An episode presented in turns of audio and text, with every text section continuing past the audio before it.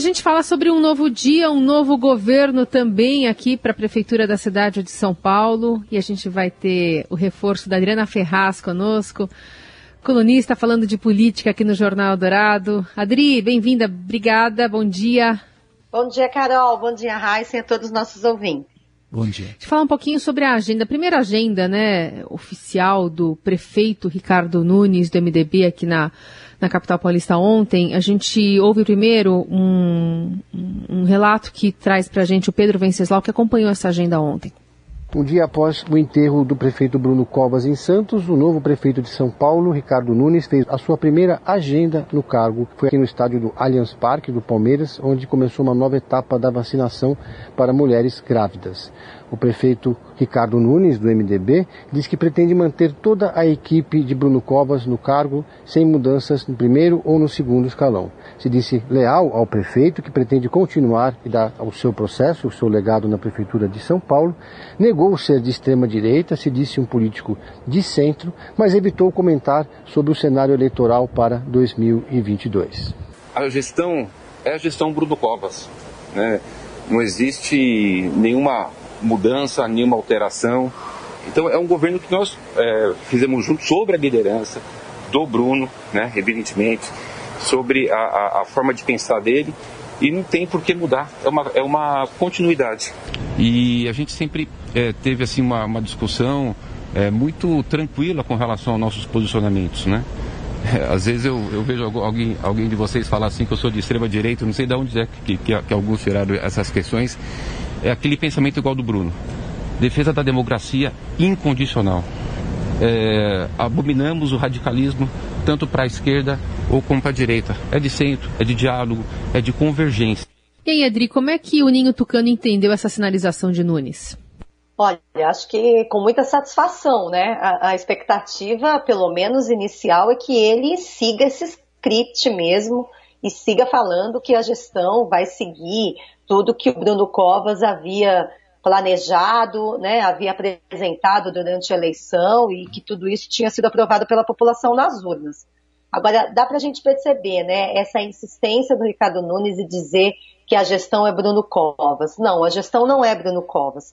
É, Bruno Covas, infelizmente, morreu muito jovem, muito no início do seu mandato, mas o Ricardo Nunes vai ter o mandato inteiro pela frente tem três anos e sete meses de mandato. Então, o mandato é Ricardo Nunes agora. Ele não vai ter como fugir disso e, muito possivelmente, mais para frente, quando as coisas estiverem assim, ele estiver mais confortável na cadeira, com menos cobrança em relação à gestão tucana, ele vai fazer as suas mudanças. É natural, né, gente? Partida diferente. É, é, não é a mesma situação é, que João Dória e Bruno Covas tinham em 2016. Naquela época era a chapa pura que a gente chama, né? Os dois do PSDB. Agora não, a chapa eleito ano passado não era chapa pura, era PSDB, MDB. Aconteceu toda essa tragédia com Bruno Covas e sobrou o MDB. Então a gestão é dele, sim. Ele vai ter uma hora que, que impor o seu, o seu modo de governar, que pode seguir o projeto do Bruno, não tem nenhum problema nisso. Mas ele tem que assumir que a gestão é dele a partir de agora. E ele vira, ele negou isso, óbvio que acho que não, faria isso numa primeira entrevista, mas é, ele vira também uma peça importante para o projeto do governador Dória, né, para o ano que vem, para 2022. Isso é. Agora, Raíssa, isso vai ser é, um, é, é, pode ser uma solução, mas pode ser um problema também para o Dória, né? Porque parece que tem gente que fala que o Ricardo Nunes poderia também ir para o PSDB né, essa, essa fidelidade, essa lealdade que ele está mostrando tanto, poderia aproximá-lo do PSDB a ponto dele se filiar ao partido. Não tem nada oficial sobre isso, isso são aliados próximos que falam, seguindo o exemplo do que Dória fez com Rodrigo Garcia. Vamos lembrar, gente, semana passada, o vice-governador do estado, Rodrigo Garcia, que era do DEM, fez toda a sua trajetória política no DEM, se filiou ao PSDB para ser aí o sucessor do Dória no governo. Isso gerou um problema enorme é, para o Dória em relação às alianças para 2022, né? É, muita gente do DEM, inclusive o presidente do DEM, o ACM Neto, publicamente é, mostrou a sua insatisfação, chamou o governador de inábil por levar o Rodrigo Garcia para o PSDB em vez de fortalecer uma aliança com o DEM. Em relação ao Ricardo Nunes, pode acontecer a mesma coisa, né? O MDB é um partido próximo do, do João Dória, próximo do PSDB, mas ao mesmo tempo também é um partido que está sendo muito aí é, procurado, né? A gente mesmo já falou aqui várias vezes, o Estadão já publicou várias reportagens pelo ex-presidente Lula que quer é, restabelecer os seus laços com o MDB, especialmente do Nordeste.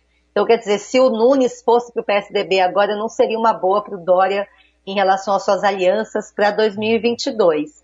Vamos ver como vai ser. E também o MDB tem muito interesse em manter a maior prefeitura do país, um orçamento de 70 bilhões. Acho que não vai ser fácil tirar o Nunes de lá, não.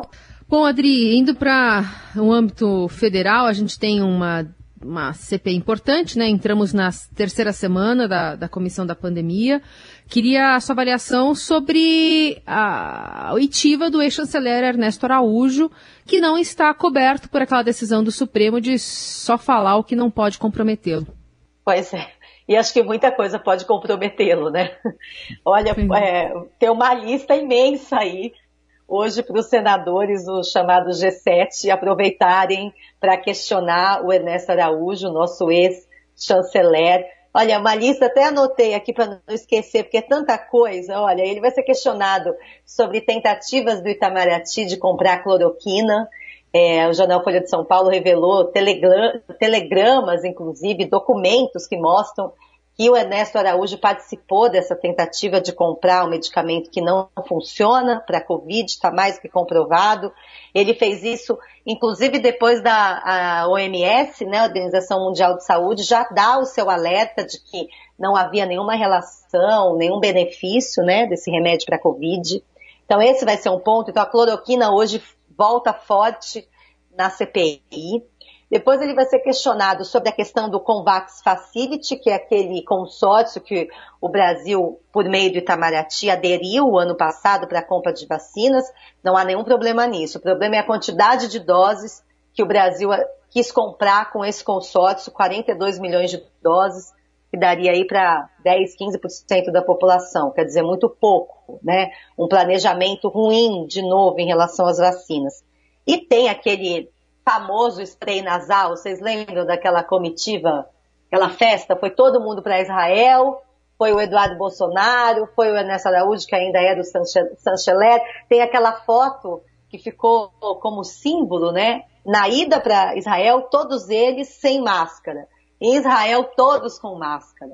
E foram atrás de um spray nasal, que seria uma promessa, uma nova cloroquina para tratar a Covid, que também não tem nada ainda avançado se gastou quase 100 mil reais nessa viagem, então também deve entrar na lista de perguntas hoje dos senadores.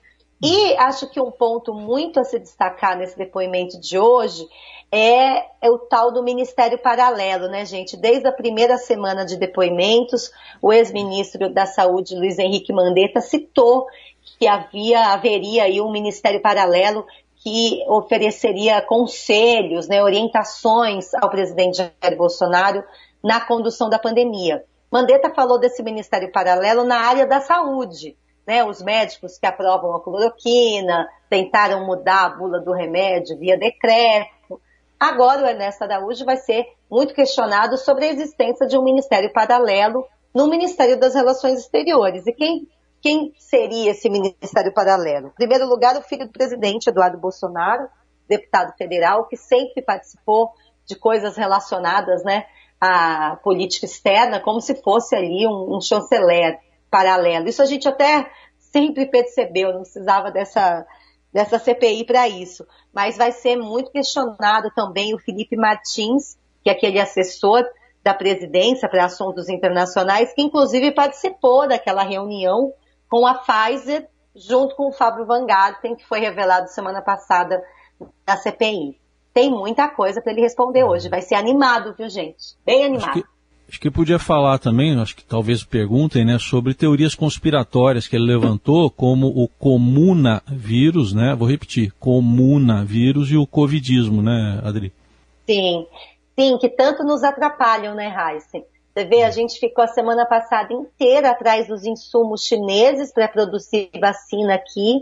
De novo, o envio desses insumos pela China é, atrasou. E aí atrasa a produção de vacina aqui. E não é só da Coronavac, que o governo nunca apoiou, pelo contrário, é, também da Oxford, também da Fiocruz, precisa do tal do IFA, que a gente toda hora escuta falar que é chinês. É uma coisa que não faz o menor sentido. A gente vai contra, contra o nosso maior parceiro comercial, né? E contra a nossa população que precisa de vacina e está num timing, assim, é, perfeito para os senadores questionarem ele sobre isso, né? Porque a produção do Butantan está parada depois que o presidente Jair Bolsonaro resolveu voltar a falar que o vírus poderia ter sido criado pela China e falar numa guerra química.